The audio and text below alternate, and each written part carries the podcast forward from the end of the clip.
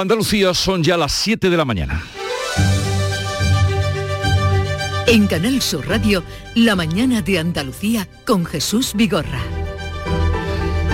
Buenos días queridos oyentes, es miércoles 2 de febrero, festividad muy celebrada de la Candelaria y tenemos la cifra de 408 muertos en España por COVID. Esta es la cifra más alta de fallecidos en 10 meses, 408, 53 en Andalucía. No deja de sorprendernos por mucho que la curva vaya en descenso.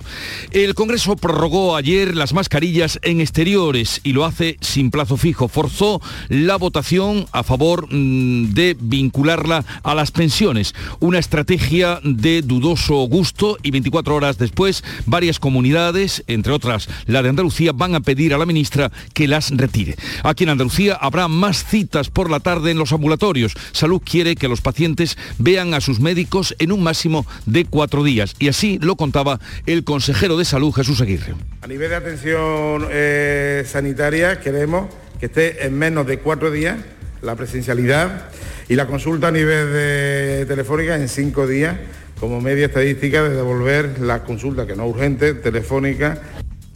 La reforma laboral, por otra parte, avanza eh, sumando y arañando cada voto. Esquerra sigue diciendo que no. Su portavoz en el Congreso, Marta Vilalta, da sus razones. La respuesta de Esquerra no ha variado porque la posición del gobierno español no ha variado. Se entiende perfectamente y contundente. No ha variado su posición porque el gobierno no ha variado. Mañana se vota, la ministra de Trabajo, Yolanda Díaz, avisa a los reticentes de que los frutos de la reforma se van a notar ya, hoy a las 9 de la mañana, cuando conozcamos los datos del paro del mes de enero. La norma ya está desplegando sus efectos y ya verán mañana, les anticipo, cómo en términos de contratación indefinida los datos van a ser muy positivos. Por tanto, quienes están en el no tienen que explicarle a los trabajadores y a las trabajadoras de nuestro país por qué, si votan no, pueden provocar que el viernes se levanten los trabajadores y las trabajadoras con menos derechos con los que tenían el día anterior. Pues a las 9 veremos esos datos del paro. Sentencia novedosa en el ámbito laboral. Una enfermera de Huelva ha conseguido sumar a su permiso maternal las 16 semanas que le corresponden al padre. La ley ha primado el derecho del niño a disfrutar de sus progenitores, sea uno o sean dos. Y en el capítulo de Ucrania, Boris Johnson va a hablar hoy con Vladimir Putin. El primer ministro británico estuvo ayer en Kiev y desde luego no preparó el camino para la conversación de hoy. Este fue el mensaje para el Kremlin. Estamos preparando sanciones que haremos realidad en el momento en que la primera bota rusa cruce el territorio ucraniano. Y un último asunto. Carlos Santiso, entrenador del Rayo Vallecano femenino, jaleó hace cuatro años una violación grupal en un audio de WhatsApp. Animaba a su equipo técnico de entonces a actuar como los tres jugadores de la Arandina acusados de agredir a un adolescente de 15 años, recordarán, en 2017. Las jugadoras a las que entrena han reprobado sus palabras. El secretario de Estado para el Deporte, José Manuel Franco, ha dicho que son nauseabundas, indignas y terroríficas. Santiso, de 31 años, ha pedido perdón en un comunicado por lo que llama una broma machista imperdonable. Y en cuanto al tiempo, la predicción indica hoy tiempo seco y soleado. Mínimas en descenso en el Valle del Guadalquivir, las máximas van a variar poco en el litoral y subirán bastante en el interior oriental. Soplará levante fuerte en el estrecho. Y vamos a repasar ahora cómo amanece en cada una de las provincias de Andalucía. Buenos días a todos los compañeros. Salud Botaro, ¿qué tenemos en Cádiz? 12 grados. A esta hora llegaremos a los 18. El cielo está hoy despejado. En el campo de Gibraltar, Ana Torregrosa. A esta hora tenemos 14 grados, esperamos una máxima de 16, cielo despejado. En Jerez, Pablo Cosano. Ahora mismo 9 grados, 22 de máxima prevista, cielo limpio. Por Huelva, Sonia Vela, ¿cómo viene el día? También con cielos despejados, sol y más sol. En la capital 7 grados, máxima para hoy de 21. ¿Y en Córdoba, José Antonio Luque? También sol con 5 grados en la capital, 2 grados en Priego de Córdoba y 1 grado bajo cero en Espiel y en Valsequillo. Llegaremos a los 22 de máxima. ¿Qué tendremos en Sevilla, Pilar González? El cielo despejado, 23 grados de máxima, ahora tenemos 8. ¿Cómo amanece en Málaga, María Ibáñez? Pues también despejado con 8 grados de temperatura alcanzaremos los 18. ¿Qué se espera en Jaén, Alfonso Miranda? Pues que no se te olvide las gafas de sol en toda la provincia porque al mediodía no vamos a ver ni una nube, a esta hora 8 grados en la capital. Por Granada, Laura Nieto. Pocas nubes, tenemos 2 grados, pero vamos a dar la máxima de España, 24 grados. La máxima de España en Granada, que, que de uno, un día a otro, cuánta variación. Y por Almería, María Jesús Recio. Pocas nubes, 12 grados. 23 grados van a tener hoy en Vélez de Rubio, donde muchas veces en estas fechas suele nevar. 19 será la máxima en Almería.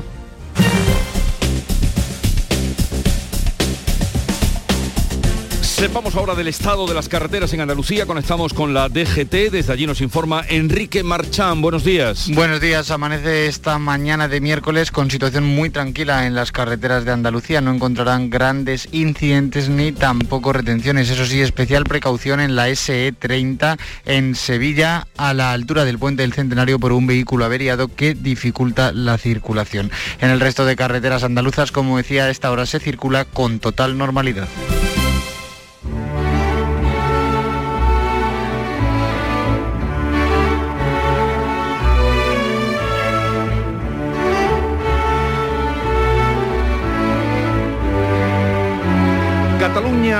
Acabará con los suspensos. Verán, el borrador del currículum que ha diseñado la Generalitat tiene previsto que los suspensos en primaria y en la ESO se califiquen como en proceso de logro.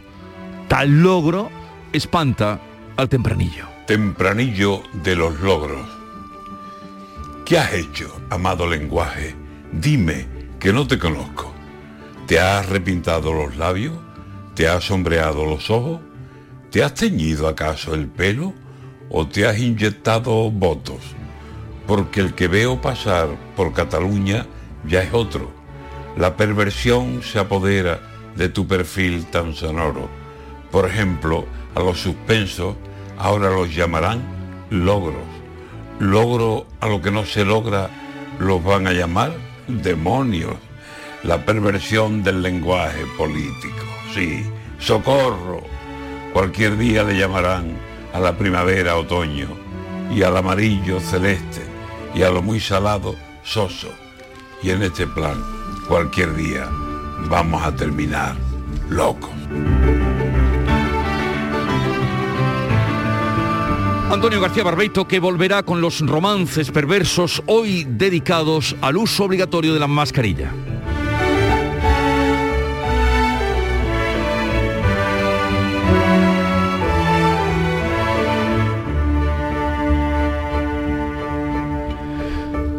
Siete, siete minutos de la mañana.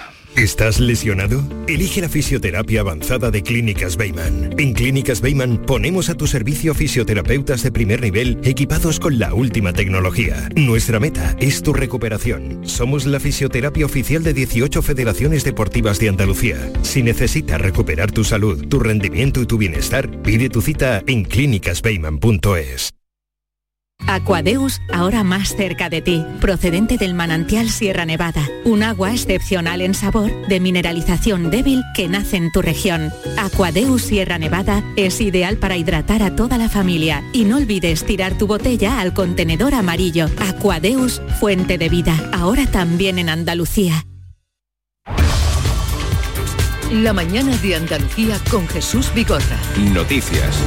Vamos a contarles la actualidad de este día, más personal y refuerzo de consultas por la tarde en los centros de salud. Son las principales líneas del plan de refuerzo de atención primaria aprobado este martes en el Consejo de Gobierno de la Junta. Carmen Rodríguez Garzón. Un plan que está dotado con casi 15 millones de euros procedentes del plan de alta frecuentación por gripe, ya que apenas hay casos. La sexta ola de la pandemia ha incrementado un 30% la demanda en la atención primaria y con estos recursos se quiere reducir a un máximo de cuatro días el tiempo de espera para que un paciente pueda ser atendido en su centro de salud. Los médicos van a trabajar dos días por la tarde para descongestionar esas listas de espera y si es necesario, decía el consejero de salud Jesús Aguirre, se destinarán más recursos. A nivel de atención eh, sanitaria queremos que esté en menos de cuatro días la presencialidad Y la consulta a nivel de telefónica en cinco días como media estadística de devolver la consulta que no urgente, telefónica, los sindicatos y los partidos de la oposición han tachado de insuficiente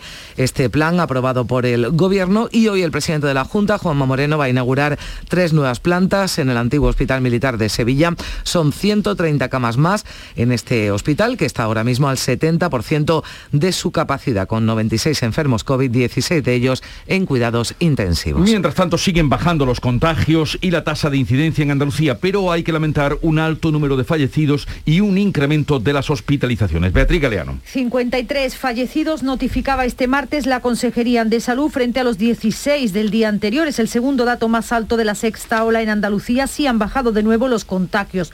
En la última jornada se han confirmado casi 4.500, con lo que la incidencia acumulada baja 66 puntos y se sitúa en 975 casos por cada 100.000 habitantes. La presión hospitalaria sufre un ligero repunte tras cinco días de bajada. Actualmente hay 2.200 90 pacientes con coronavirus en los hospitales de Andalucía, de ellos 250 están en las UCIs. 408 fallecidos hay que sumar en todo el país y algo más de 40.000 nuevos positivos. Ya se han superado los 10 millones de contagios en España, donde la incidencia acumulada desciende 185 puntos y se sitúa en 2.694 casos por cada 100.000 habitantes. Pues con este escenario, Sanidad y comunidades autónomas se reúnen este miércoles en el Consejo Interterritorial de Salud para analizar posibles relajaciones de las medidas de control. Olga Moya. Andalucía, Madrid, Castilla-La Mancha y Galicia piden la retirada de la mascarilla en exteriores, justo cuando el Congreso acaba de convalidar el decreto que lo imponía desde Navidad.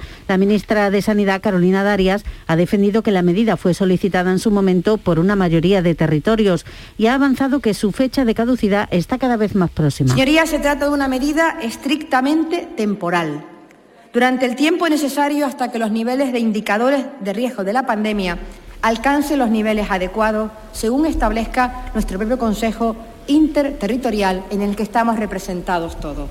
Y tengo que anunciarles, señorías, que vamos por el buen camino. En Andalucía ya se han detectado los primeros casos de la subvariante sigilosa de Omicron. Están contagiados varios miembros de una familia que habían viajado recientemente a Suecia. Según el consejero de salud, no es excesivamente preocupante porque a pesar de ser más contagiosa, es mucho menos dañina.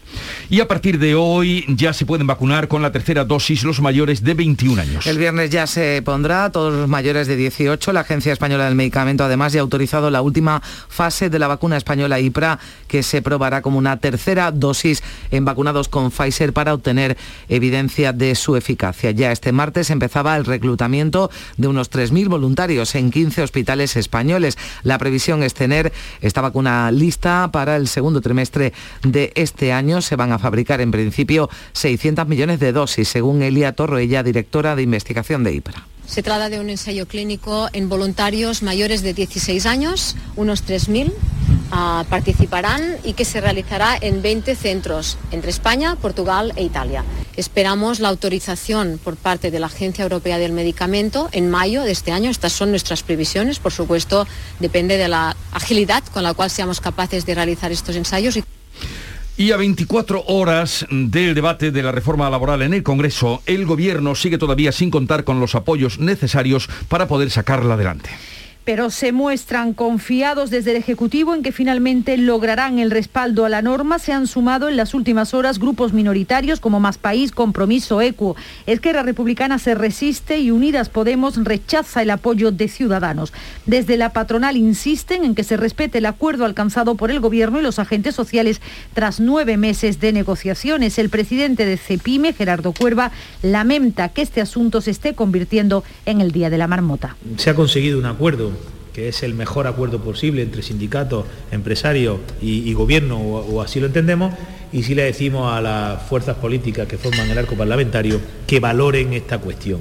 Eh, que realmente no banalicen un trabajo entre los representantes de los sindicatos y de los empresarios Hoy conoceremos los datos del paro y la afiliación del mes de enero, un mes tradicionalmente malo por el fin de la campaña de Navidad. En diciembre el paro descendió en Andalucía en 14.600 personas y permitió cerrar el año con una bajada de 183.000 desempleados en los últimos 12 meses. La ministra de Trabajo avisaba a los reticentes de que los efectos de la reforma se van a notar ya. Yolanda Díaz. La norma ya está desplegando sus efectos y ya verán mañana, les anticipo, cómo en términos de contratación indefinida los datos van a ser muy positivos. Por tanto, quienes están en el no tienen que explicarle a los trabajadores y a las trabajadoras de nuestro país por qué, si votan no, pueden provocar que el viernes se levanten los trabajadores y las trabajadoras con menos derechos con los que tenían el día anterior. Bueno, pues a las 9 de la mañana veremos si los datos son como anuncia la ministra. La Junta recurrirá la ley de la vivienda aprobada este martes por el Consejo de Ministros al entender que invade competencias autonómicas. Una norma que plantea dos grandes cambios, la regulación del precio del alquiler y recargos a los pisos que estén vacíos. La consejera de Fomento de la Junta, Marifran Carazo, ha anunciado que el Gobierno andaluz recurrirá a esta ley porque no protege a la propiedad privada no protege el derecho a la propiedad privada de los propietarios. En Andalucía no se van a limitar los precios de los alquileres. Ha sido un fracaso en otros países de nuestro entorno y lo volvemos a aseverar con rotundidad. No vamos a aceptar esa medida en un mercado que es sensible y en un momento de enorme dificultad. La ministra de Transporte, Raquel Sánchez, insiste en que la ley de vivienda no invade las competencias de las comunidades autónomas. No invade ninguna competencia autonómica. Es más, el Estado tiene competencia exclusiva a la hora de garantizar el ejercicio y la igualdad de acceso de todos los ciudadanos y ciudadanas al ejercicio de, de sus derechos.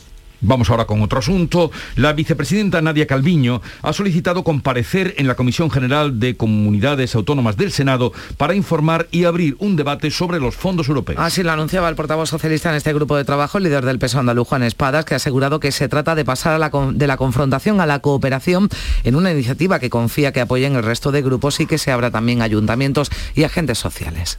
Para trasladar fundamentalmente transparencia, rigor y sobre todo argumentos, argumentos en un debate que, se ha enrarecido en las últimas semanas en relación con la eh, eterna confrontación con la que plantea el Partido Popular cualquier relación en este caso con el Gobierno de España. Las críticas no llegan solo del PP, desde Ciudadanos. El vicepresidente de la Junta, Juan Marín, ha dicho en Canal Sur Radio que Andalucía aún no ha recibido fondos de Bruselas y acusa al Ejecutivo Central de arbitrariedad, arbitrariedad en sus criterios de reparto. No hay nada más peligroso que gestionar la incertidumbre. Y eso es lo que está pasando con los fondos europeos. Nadie se fía del gobierno de España. Ni siquiera en Bruselas. Pero cuando llegan a España, el señor Sánchez, la señora Montero, vicepresidenta, los reparten como les da la gana. Con unos criterios totalmente arbitrarios.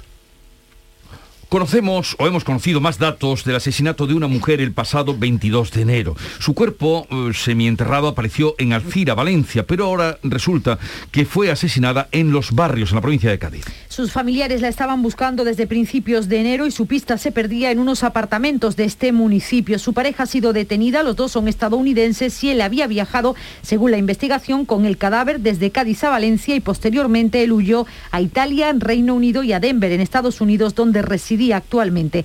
La colaboración con el FBI ha sido fundamental para saber que iba a volver a España. Ha sido detenido en el aeropuerto de Madrid. Carlos Santiso, entrenador del Rayo Vallecano femenino, jaleó hace cuatro años una violación grupal en un audio de WhatsApp. Animaba a su equipo técnico de entonces a actuar como los tres jugadores de la Arandina, acusados de agredir a una adolescente de 15 años en 2017. En el texto dice que violar a una mujer hace equipo. Las jugadoras a las que entrena han reprobado sus palabras por ser contrarias a la dignidad de las mujeres. El secretario de Estado para el Deporte, José Manuel Franco, ha calificado de nauseabundas, indignas y terroristas estas expresiones. Añade que no puede entender por qué el Rayo Vallecano ha hecho esa contratación que sonroja y que es lo último que merecen las mujeres futbolistas. Santiso, de 31 años, ha pedido perdón en un comunicado por lo que llama una broma machista imperdonable. El Congreso ha dado este martes el primer paso para abrir una comisión de investigación sobre los abusos a menores en el seno de la Iglesia Católica. Sí, ha aceptado la mesa de la Cámara tramitar la solicitud de los partidos de izquierda e independentistas. El PSOE ha votado a favor y en contra PP y Vox. Ahora un pleno tendrá que votar como mínimo en 15 días si se activa o se rechaza esa comisión. Una de esas víctimas ha recogido 50.000 firmas en 24 horas para que se constituya una comisión de la verdad integrada por expertos independientes. Y la Iglesia ha asegurado que todas las investigaciones que haga el Poder Judicial sobre los abusos cometidos contra menores en la Iglesia y en la sociedad son bien recibidas. 7.19 minutos de la mañana, enseguida estamos con la revista de prensa de Paco Reyero. En Canal Sur Radio, por tu salud, responde siempre a tus dudas. ¿Cómo está usted de la tensión? ¿La vigila a menudo? Es posible que no pueda contestar de improviso porque muy frecuentemente olvidamos que este valor tan importante para nuestra salud. Tener controlada la tensión arterial es importante para nuestra salud y bienestar general y hacerlo sirve para evitar muchas complicaciones. Esta tarde dedicamos el programa a la tensión arterial y a la hipertensión con los mejores especialistas en directo. Envíanos tus consultas desde ya en una nota de voz al 616-135-135. 616-135-135. Por tu salud. De lunes a viernes, desde las 6 de la tarde, con Enrique Jesús Moreno. Súmate a Canal Sur Radio, la radio de Andalucía. Conozcamos ya lo más destacado de la prensa, de los diarios, con la información nacional e internacional. Paco Reyero, buenos días. Buenos días, hay mucho sobre la guerra. En el país encontramos que Estados Unidos y la OTAN ofrecieron a Putin acuerdos de desarme. Las cartas de Washington y de la alianza en respuesta al Kremlin exigen una desescalada para facilitar el diálogo y rechazan cerrar la puerta a Ucrania como posible aliado. En el español, Putin advierte de la posibilidad de una guerra con la OTAN si Ucrania se une a esa alianza, a la alianza atlántica. Se trata de las primeras declaraciones que realiza el presidente ruso sobre el conflicto con Ucrania desde el pasado mes de diciembre. Reportaje de ABC sobre los eh, ciudadanos que están sufriendo esta tensión prebélica. Hablamos ruso, pero somos ucranianos, los eh, habitantes de la frontera que viven con angustia los preámbulos de otra guerra como la de 2014. La fotografía de apertura del mundo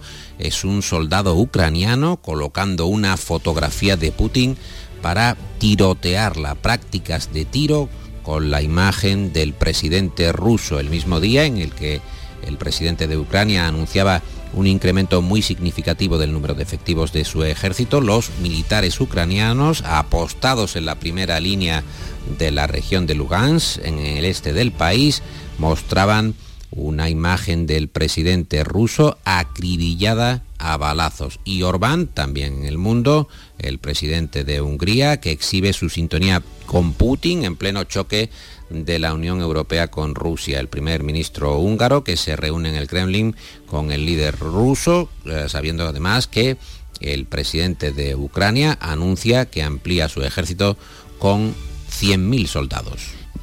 Un poco menos de los que tiene apostados allí Rusia. Y en cuanto a asuntos nacionales de interés, ¿qué has encontrado, Paco?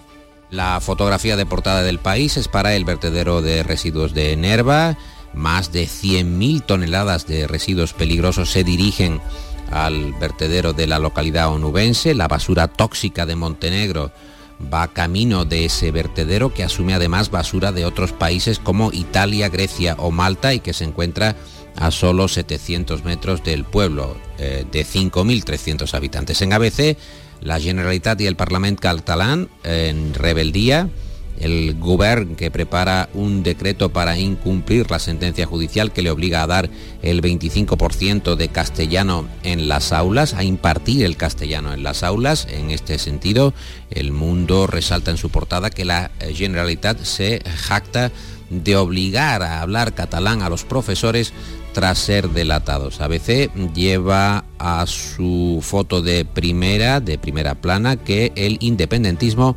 boicotea a la Cámara Autonómica y paraliza su actividad para no tener que acatar, no tener que acatar tampoco la suspensión de un diputado de la CUP. El Mundo abre su edición contando que Sánchez amarra la reforma laboral sin esperar a Esquerra. El Ejecutivo da por hecho que tiene una mayoría suficiente con Ciudadanos tras eh, recibir el apoyo de Rejón y de Compromís, aunque continúa, matiza el mundo en su portada, la negociación con los soberanistas para ampliar el margen de acuerdo. El diario.es y también Infolibre dan por hecho que el gobierno asume que la reforma laboral va a salir con ciudadanos y no con el eh, llamado bloque de la investidura. Y el precio de la gasolina, cómo no, que también ocupa espacio abundante en las primeras planas de hoy. En ABC encontramos como principal titular en su portada que llenar el depósito cuesta hoy un 25% más que hace un año. El precio del combustible en máximos históricos lastra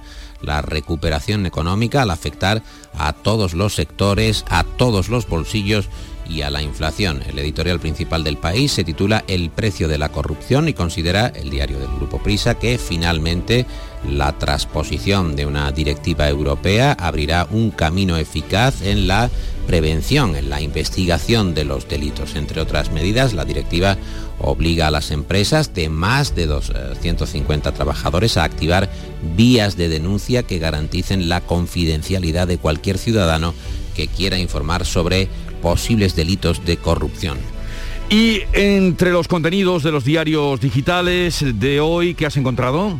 El Confidencial ofrece un sondeo concluyendo que la izquierda recorta distancias ante el retroceso del Partido Popular. Las opciones de centro derecha caen en las últimas semanas. En la proyección de escaños vemos que el PSOE alcanza los 104 eh, congresistas, el PP 102 diputados, Vox 63, UP 32 y Esquerra 13. También continúa la polémica del Benidorm Fest y en el diario.es encontramos el reportaje triunfar a los Chanel, la receta de la industria para el corte y confección de artistas. Es la apuesta del Benidorm Fest por la mercadotecnia, como hemos visto, y el producto diseñado que ha causado una gran polémica, pero eh, recuerdan en este reportaje del diario.es que es una estrategia usada cotidianamente por las discográficas que lideran además con este tipo de artistas las listas de éxito y la industria musical. Y en el Independiente entrevista con Mariano Barroso, presidente de la Academia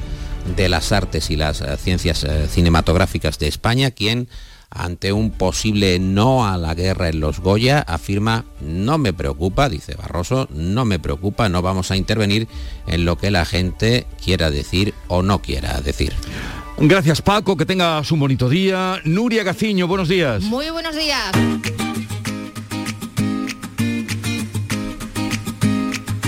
Vitaldent les ofrece este programa. Y comienzan hoy ya en el terreno deportivo los cuartos de final de la Copa del Rey en el Cádiz, con el Cádiz. Con el Cádiz a las 9 es la cita eh, con el Cádiz en Mestalla donde va a disputar ante el Valencia los cuartos de final del torneo copero. Eliminatoria, partido único, así que el equipo cadista tiene la oportunidad de volver a meterse en unas semifinales, algo que solo ha logrado en una ocasión. La principal novedad en la lista es la vuelta de José Mari que podría tener minutos. El otro emparejamiento de cuartos de final será a las 8 de la tarde en Vallecas entre el Rayo y el Mallorca. Y el Betis que viaja hoy hacia San Sebastián para el partido de Copa de mañana. Está previsto que la expedición verde y blanca parta hoy a las 7 de la tarde rumbo a San Sebastián para medirse mañana a la Real Sociedad en los cuartos de Copa. Pellegrini tiene que decidir si incluye en la convocatoria los jugadores argentinos Guido Rodríguez y Petzela, que esta pasada madrugada han jugado con su selección, han ganado a Colombia por la mínima.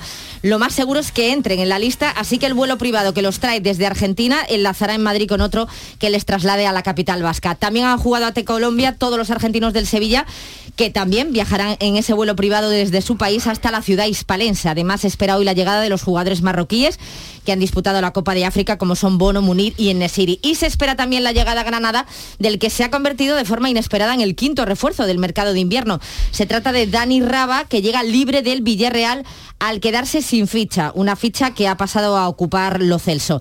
Y citas que tenemos para hoy. El Unicaja de Málaga disputa a las ocho y media en el Martín Carpena la segunda jornada de la segunda fase de la Liga de Campeones de Baloncesto. Se va a medir al al Ostende belga y solo le vale ganar para mantener las opciones después de perder en, en el primer partido. Copa del Rey de Balonmano, donde hoy a las ocho y media juega el Ángel Jiménez de Puente Genil, tercera eliminatoria, donde el equipo cordobés se enfrenta al San Pablo Burgos. Y la selección española de fútbol sala se ha metido en las semifinales del europeo que se celebra en Países Bajos. Tras ganar a Eslovaquia por 5 a 1, le espera el próximo viernes a las 8 de la tarde Portugal, que es la vigente campeona de Europa y del mundo y de la que se puede vengar España. La otra semifinal, el viernes a las 5, enfrenta a Rusia y a Ucrania. Menudo morbo. Rusia y Ucrania, ¿qué día? Eh, eh, a las 5 de la tarde el próximo viernes es la otra semifinal del Europeo de Fútbol Sala, que se está disputando en Países Bajos. Ay, va a haber ahí eh, Va a haber sus más y sus menos. A ver, a ver qué me- Bueno, Esperemos que no pase nada, que Nur- solo sea deporte. eh, Nuria Gaciño, que tengas un bonito día. Bueno, ya sabes que paraban las guerras, eso viene desde los eh, griegos, paraban las guerras para competir. Y además, perdona, pero hoy juega el Cádiz, así que se tiene que parar todo. Hasta luego.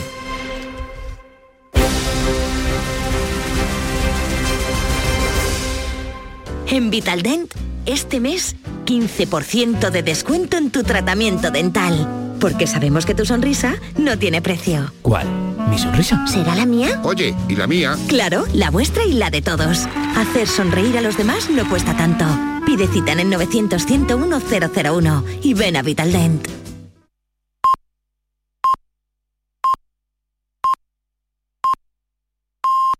Andalucía son las siete y media de la mañana. En Canal Sur Radio, La mañana de Andalucía con Jesús Vigorra.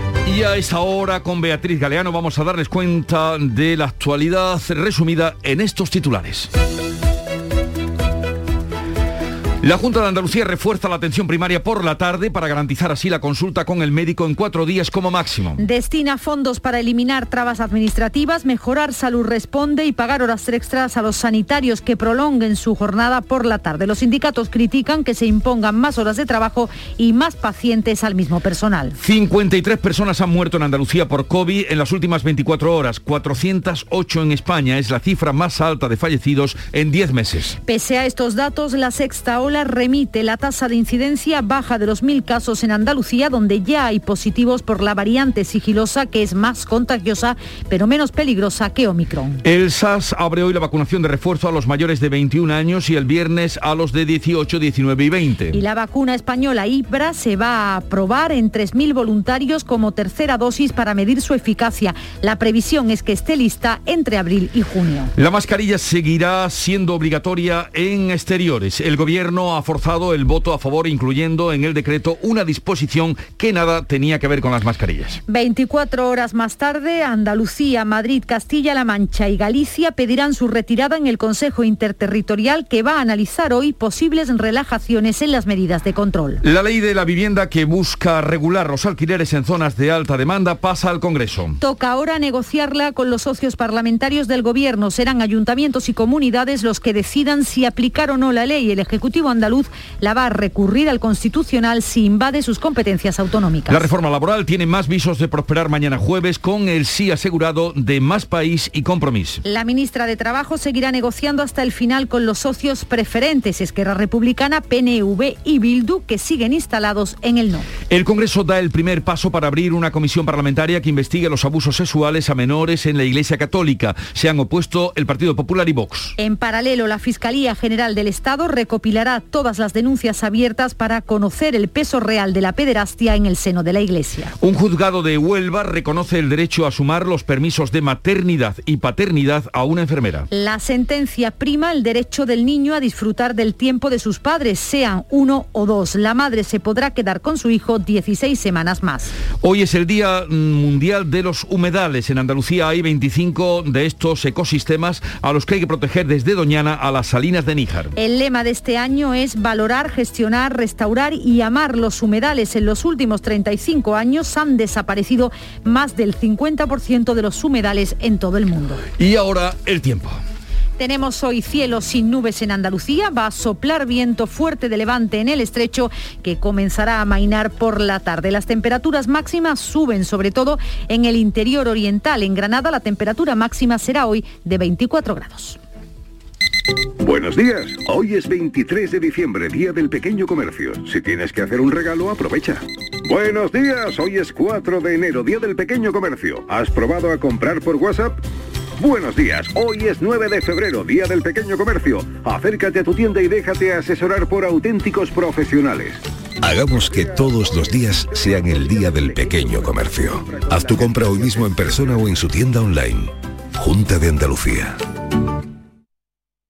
Frutos secos Reyes, mucho más que pipas. Disfruta con nuestra deliciosa variedad de frutos secos, snacks y golosinas en los más de 35.000 puntos de venta que tenemos en Andalucía o en frutosecorreyes.es. Ah, y ahora con tu pedido a partir de 20 euros, te lo llevamos a casa gratis. Frutos secos Reyes, tus frutos secos de siempre. Las claves económicas con Paco Bocero. Paco, buenos días. Buenos días Jesús, ¿qué tal? Llegamos al miércoles eh, 2 de febrero y a ver qué tenemos para hoy desde el punto de vista económico. Pues bueno, lo- también lo estamos comentando en sumario desde el principio. Llegamos al día de la publicación del paro registrado y de la evolución de la afiliación, de la afiliación a la seguridad social, así como de las empresas inscritas, que recordemos que salvo festivo suele ser el día 2 de cada mes. Así que nos vamos con la afiliación de enero, que según avanzó hace unos días el ministro de Seguridad Social, aquí nos- con este ministro nos vamos a quedar, en las comparecencias que suele hacer la segunda tercera semana de cada mes, el mes de enero va a mostrar un comportamiento extraordinariamente bueno en línea en línea con el de meses anteriores. O sea que al parecer eh, el año mm, será bueno para el empleo, lo anunciaba también ayer la, la ministra de Trabajo, al menos desde un punto de vista cuantitativo. Sí, esa es la idea central del mensaje, que el crecimiento del empleo será fortísimo, en palabras del mismo ministro de Seguridad Social, en este 2022, en línea con el mejor comportamiento de la economía española frente a la media de la eurozona. Pero sea como fuere, recordemos que diciembre se cerró con una afiliación de 19.824.000 trabajadores, lo que supuso un incremento de 72.000 afiliados más sobre el mes anterior, y ese incremento superior también al dato medio en los años previos de la pandemia de noviembre. Nos vamos con Funcas, que señala que esta cifra en términos desestacionalizados equival- eh, eh, equivaldrá a una subida de 62.000 afiliados, un resultado que califi- calificó de reseñable en perspectiva histórica, aunque también es cierto que fue el aumento más bajo desde mayo pasado. Por otra parte, los trabajadores en ERTE siguieron descendiendo hasta los 124.000 y se dio un aumento de los autónomos con prestación. Y finalmente, en 2021, el crecimiento del número medio de afiliados alcanzó los 476.000 y en términos efectivos, es decir, incluyendo la incorporación de los ERTE, el incremento medio anual del empleo, la recuperación del empleo periodo 2020, fue de un millón y medio de personas, un 8% más, una buena cifra. Oye Paco, y con respecto a las empresas, ¿cómo está yendo la recuperación? Pues mira, por su parte, las empresas inscritas en la Seguridad Social fueron 1.332.390, el dato más elevado de todos los meses del año pasado, si bien en este capítulo estamos todavía por debajo de los números de la pandemia, ya que en 2019 fueron 1.340.415, es decir, hemos perdido algo más de 8.000 empresas inscritas que todavía no hemos recuperado. Y este dato, de entre todos los de análisis de evolución del empleo, es fundamental y muy importante. Bueno, pues muy bien. ¿Y alguna cosa más para tener presente hoy? Pues sí, aprovechando las cifras de paro que esperamos, eh, vámonos con las publicadas ayer por el Ustat, el INU europeo, que merecen atención. En diciembre, la tasa de paro de la eurozona se quedó en el 7%, la cifra más baja de toda la serie histórica desde abril de 1988. Con este 7% se recuperan y superan los niveles de antes de la pandemia. En diciembre de 2019 estaban en el 7,4%. Y si nos vamos al conjunto de la Unión Europea, los 27, el paro está en el 6,4%. Eurostat estima que en diciembre había 11.418.000 parados en la eurozona. De ellos, y según nuestras cifras propias de paro, corresponden a España algo más de 3.000 de 3.103.000. Diremos la EPA, otros 3.105.000 según el paro registrado que conoceremos. Pues nada, estaremos pendientes a partir de las 9, poco después de las 9 salen esos datos que tendrán ustedes en directo. Paco Vocero, un saludo, que tenga buen día y hasta mañana. Muy bien, hasta mañana.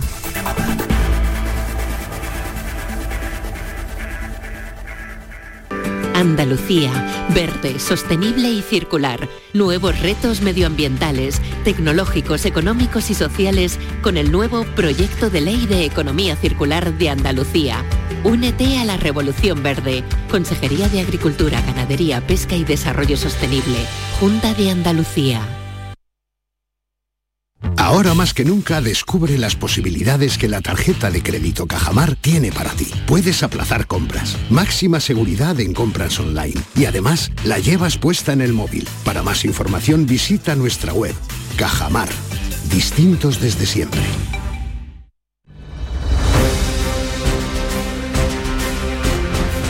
Vamos a completar el panorama informativo de este 2 de febrero con otras noticias de Andalucía. La Universidad de Granada cuenta con un nuevo supercomputador denominado Albaicín que está situado por su potencia entre los 10 ordenadores más importantes de España. Laura Nieto, ¿y para qué?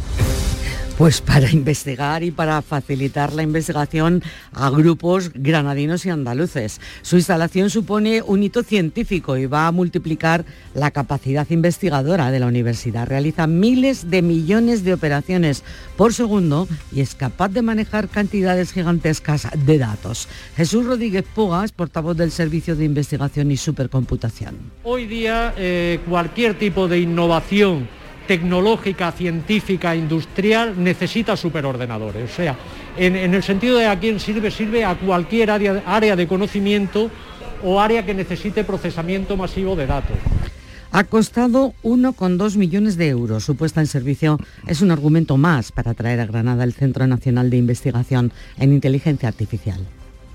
La Comisión de Fomento del Parlamento de Andalucía va a debatir hoy una proposición no de ley del Partido Popular para que los vuelos entre Almería y Madrid sean declarados de obligación de servicio público y puedan recibir una subvención oficial. María Jesús Recio una proposición no de ley que contará con el sí del PSOE. Si las conexiones aéreas son declaradas de servicio público, supondría que la compañía aérea podría rebajar el precio de los billetes y aumentar el número de frecuencias diarias. El Grupo Popular pone el ejemplo de lo que ocurre con los vuelos entre Almería y Sevilla, declarados obligación de servicio público desde hace casi 12 años y que no paran de crecer tanto para viajes de negocios en el día como para los turistas. En cambio, ir Madrid, indica el PSOE, supone contar con pocas frecuencias en avión, más de 5 horas en coche y casi una odisea en tren. Recordemos además además que el AVE se espera en Almería para 2026.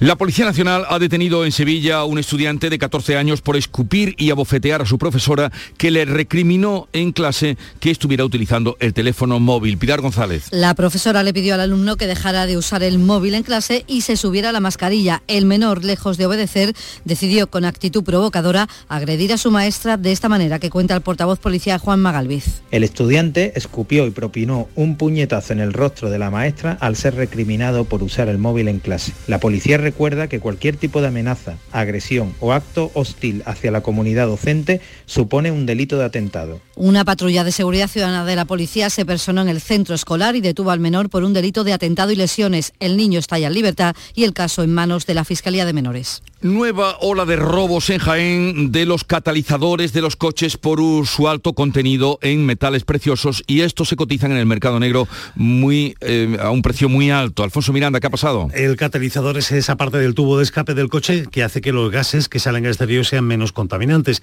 Pero robarlo es muy rápido porque los cacos lo sacan en cuestión de segundos con una radial. Pero, ¿qué buscan en el catalizador?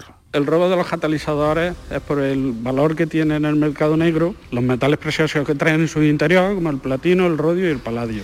Esos metales son muy valorados en joyería y las mafias le han puesto el ojo precisamente para todos ellos. Pero a quien le roban el catalizador, el coste supera los 400 euros y puede llegar hasta los 3.000. En Jerez, la Guardia Civil investiga a una empresa de inversiones en oro por una supuesta estafa piramidal que ha pasado. Cuéntanos, Pablo Cosano. Pues de momento, Jesús, hay dos detenidos en esta operación que ha incluido el registro de las oficinas de la empresa Sempigol con sedes en Jerez y Madrid. La actuación se inicia tras la denuncia de varios inversores que aseguraban que la compañía no reparte dividendos desde 2020. Las cantidades presuntamente estafadas oscilan entre los 10.000 y 700.000 euros. El grupo de delitos económicos de la Guardia Civil que lidera la investigación sospecha que se trata de una estafa piramidal, esto es que no hay actividad financiera real, sino que solo se los intereses de los primeros inversores con el capital que van llegando de los siguientes. El caso está abierto y hoy sabremos si hay nuevos arrestos. Y ya se conoce la película que abrirá la vigésimo quinta edición del Festival de Cine de Málaga y nos va a contar cuál será María Ibáñez. Pues es Código Emperador, está dirigida por Jorge Coiraic, protagonizada entre otros por Luis Tosar y va a ser la que inaugure la 25 edición del Festival de Málaga. Esta película es un thriller de intriga inspirada en la cara más oculta de la realidad social y política española. El Palacio de Deporte José María Martín Carpena acogerá la gala de inauguración y la proyección de esta película el próximo 18 de marzo. Pues un evento más eh, relacionado con el cine en Málaga, como fueron los premios Carmen del pasado domingo. Eh, les adelanto que a partir de las 8 de la mañana vamos a tener ocasión de hablar con la consejera de Agricultura, Ganadería y Pesca, Carmen Crespo. Repasaremos eh, las alegaciones, o recordaremos las alegaciones que ha presentado la Junta a los acuerdos de la PAV, también la solicitud que comenzaba ayer, se habla de que serán más de 200.000 las solicitudes que enviarán los agricultores y ganaderos, de las ayudas para los eh, jóvenes agricultores y de lo que nos dé de sí esa charla. Luego hablaremos con la, a partir de las 9 con la viróloga Margarita del Val, que nos dará cuenta de eh, la Omicron, si realmente eh, no es tan grave como parece que se está demostrando, sobre todo para los que estén vacunados. A partir de las 10 de la mañana, la energía de Andalucía con Jorge Morales de la Abra, cita con el juez Calatayú como cada miércoles. Luego de las 11 hablaremos de literatura, el libro Planeta de la escritora Susana Martín Gijón y terminaremos con el consultorio muy esperado, muy celebrado de El Comandante Lara. Este es el plantel que tenemos para la jornada de hoy, para invitarles a que se queden con nosotros hasta las 12 del mediodía. Ahora, a las 7.45 minutos de la mañana, 8 menos cuarto, llega el tiempo de la información local. Atentos. La mañana de Andalucía. En la mañana de Andalucía de Canal Sur Radio, las noticias de Sevilla. Con Pilar González. Hola, buenos días. El presidente de la Junta inaugura esta mañana tres nuevas plantas en el antiguo Hospital Militar actual, Hospital de Emergencias COVID. Tendrá finalmente 300 camas. Hoy tenemos cielo despejado, viento del este flojo y suben las temperaturas. La máxima prevista es de 22 grados en Lebrija, 23 en Sevilla y 24 en Écija y en Morón. A esta hora 8 grados en la capital. En las carreteras hay retenciones en la entrada a Sevilla por la A49 de 5 kilómetros, 2 en el Centenario sentido Huelva y 1 en Bellavista. En el interior de la ciudad, tráfico intenso en la entrada por el Alamillo, Patrocinio, Avenida Juan Pablo II, Avenida de la Paz y Avenida de Andalucía y también en la Ronda Urbana Norte en sentido San Lázaro. ¿Te está afectando la subida de la luz? Claro que sí. Por eso en Insolac Renovables instalamos paneles fotovoltaicos de autoconsumo con los que podrás generar tu propia electricidad. Y ahora, con la subvención del 40% de la Agencia Andaluza de la Energía, lo tienes mucho más fácil. Entra en insolacrenovables.com e infórmate de las ventajas que tiene el autoconsumo. Insolac, expertos en energía renovable renovables desde 2005. En Canal Sur Radio, las noticias de Sevilla. El presidente de la Junta, Juanma Moreno, va a inaugurar esta mañana tres nuevas plantas en el antiguo Hospital Militar de Sevilla. Son 130 camas más en este centro que está ahora al 70% de su capacidad. Cuando se cumple su primer aniversario, el objetivo del hospital es convertirse en el tercero de la provincia, tras el Virgen del Rocío y el Macarena. Para el presidente del Colegio de Médicos de Sevilla, Alfonso Carmona, la puesta en funcionamiento del militar ha sido muy importante desde el punto de vista sanitario en la ciudad. Además, ahora se van a ampliar servicios más allá del COVID. Sí, yo creo que esto ha sido uno de los grandes éxitos que ha tenido esta legislatura en materia de sanidad. Pero aquí este hospital no tiene, no va a ser un hospital de COVID, es un, va a ser un hospital general con sus quirófanos, con su UFI y con toda la, todos los beneplácitos de todo lo que de todo lo que tiene que llevar un gran hospital. Salud cuantifica en las últimas horas ocho fallecidos por coronavirus en nuestra provincia, los contagios 593. Esta es la cifra más baja desde el 15 de diciembre. Con todo esto, la tasa de incidencia está en 677 casos por 100.000 habitantes. Sin embargo, suben los hospitalizados a 503 y también las personas en UCI, son 62. El director del Distrito Sanitario de Sevilla, Eduardo Briones, en Canal Sur Radio ha explicado que a pesar de la bajada de contagios, las incidencias en los centros de salud y en los hospitales se nota todavía mucho. Que estamos entrando en una tendencia descendente, pero todavía estamos en un nivel de incidencia alto, bastante alto. Y estamos viendo que el virus ha llegado a las residencias de ancianos y a los centros sociosanitarios y está todavía generando bastantes problemas en, en, este sentido, presionando un poco también al sistema sanitario, etcétera pero la tendencia es descendente. Los contagios han bajado en las universidades más de la mitad. Además, se han reabierto 41 aulas en los colegios públicos y están cerradas ahora mismo 16. Salud abre hoy la vacunación de refuerzo para jóvenes desde los 21 años. Y en la cárcel de Sevilla 1 hay un nuevo brote con ocho internos que ha obligado al confinamiento de siete módulos. Y todavía en materia de salud, la plataforma de alcaldes de Sevilla, en defensa de la sanidad pública, han convocado una concentración para el martes ante el Palacio de San Telmo para reclamar más inversión en la atención primaria tras la aprobación del plan de refuerzo de la Junta. Mientras, los sindicatos han organizado una marcha en la capital que, culminará también en la sede del Gobierno andaluz el próximo día 19. El secretario provincial de UGT, Juan Bautista Ginés, espera que los ciudadanos se sumen a esa protesta porque dice hay razones suficientes a no tener cubiertas las necesidades, a que nos veamos en los centros de atención primaria que no tenemos servicio ni ningún tipo, a que se conviertan en casas de socorro o en ambulatorios que en los pueblos están llegando a no tener ni siquiera para poder atender a su población. Y cambiamos radicalmente de asunto, nos situamos en el campo. Hasta el 30 de abril está abierto el plazo para solicitar las ayudas de la política agraria comunitaria. Es la última PAC que satisface a los agricultores, ya que para los próximos cinco años cambia el sistema de ayudas que supondrá la pérdida de 260 millones de euros para el campo sevillano, según calculan las organizaciones agrarias que han convocado una concentración el próximo martes en la Nacional a la altura del cuervo. El secretario provincial de COA, Ramón García, ha denunciado en Canal Sur Radio que esta nueva PAC, más exigente en materia medioambiental, reduce las ayudas a quienes más produce. Es un subsidio que nos van a dar por, no hacer nada, prácticamente, o por, o por mantenernos como jardineros. Lo que hace es incentivar el no hacer nada lo que hace es desincentivar al, agricultor, al productor, que es lo que mayormente tenemos en nuestra, en nuestra tierra, y, e incentivar aquella agricultura que es menos productiva, que, que producen poco.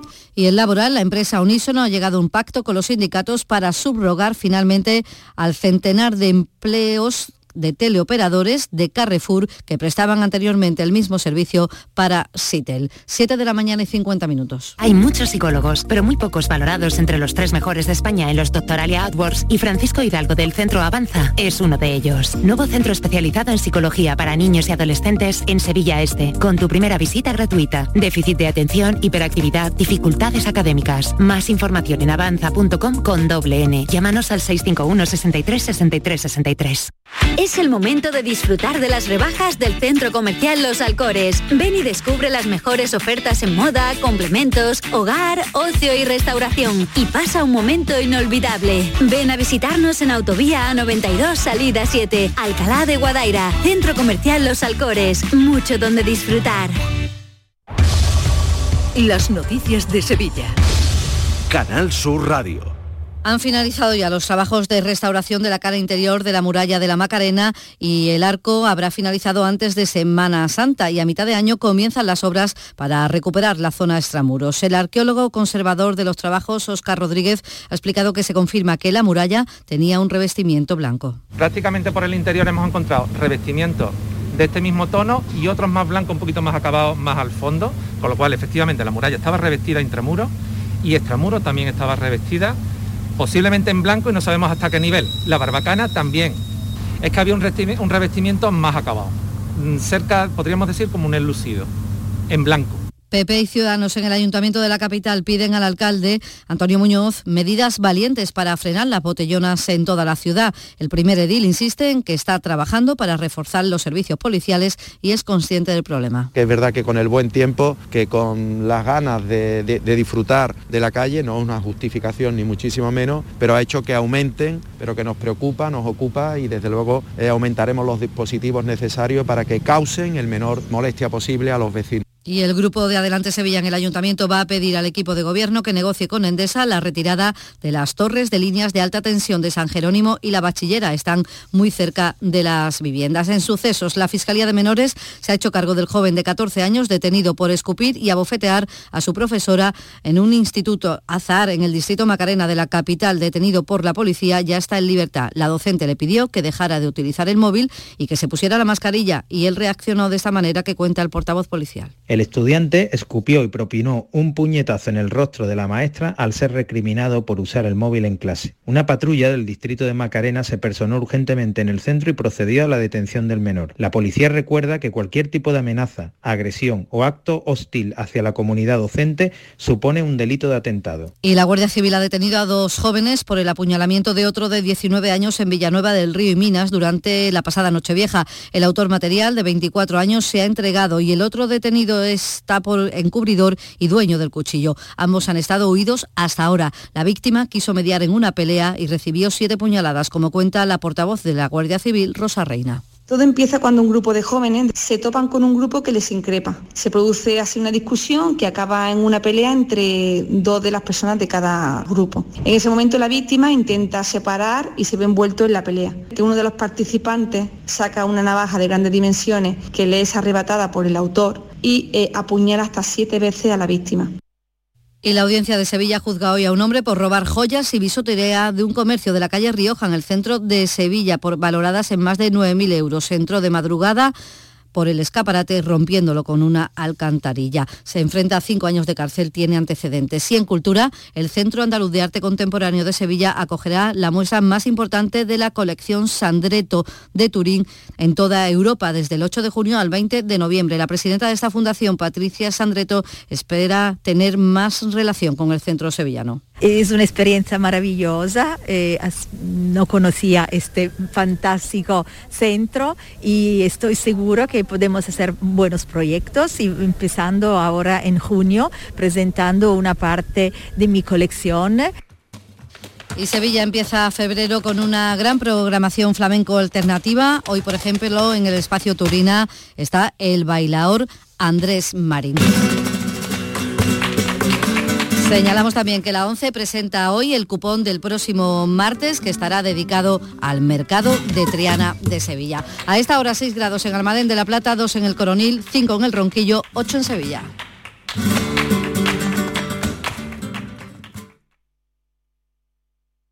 Escuchas La mañana de Andalucía con Jesús Vigorra, Canal Sur Radio. Aquadeus, el agua mineral natural de Sierra Nevada, patrocinador de la Federación Andaluza de Triatlón, les ofrece la información deportiva. Son las 8 menos 5, tiempo ya para el deporte. Nuria Gaciño, ¿qué tal? Muy buenos días. Buenos días. Vuelve el fútbol con la Copa del Rey y hoy con un andaluz con el Cádiz que se enfrenta al Valencia. Nuria. A las 9 está citado el Cádiz en Mestalla para medirse al Valencia en los cuartos de final de la Copa. En juego el pase a las semifinales algo que el equipo cadista solo ha conseguido una vez, allá por 1990, cuando se topó por el camino con el Real Madrid. En esta ocasión está difícil puesto que le toca jugar fuera de casa, pero es bien cierto que el Valencia no anda demasiado fino, alterna buenos partidos con otros pésimos y también hay que tener en cuenta que el Cádiz no gana en su estadio desde que le cambiaron el nombre, así que casi mejor, pensando sobre todo en los supersticiosos, ¿no?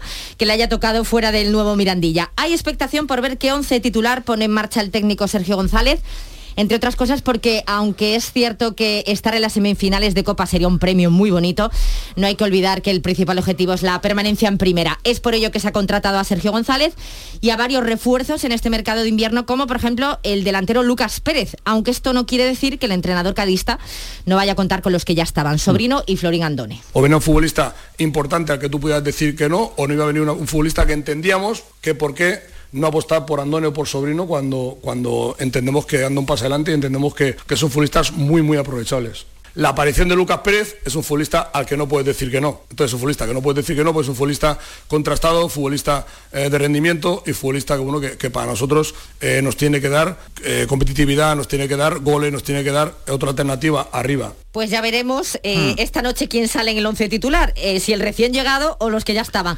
El que seguramente va a tener minutos, lo ha dicho Sergio González, es José Mari, que por primera vez entra en una convocatoria, por fin se ha recuperado después de tantos meses.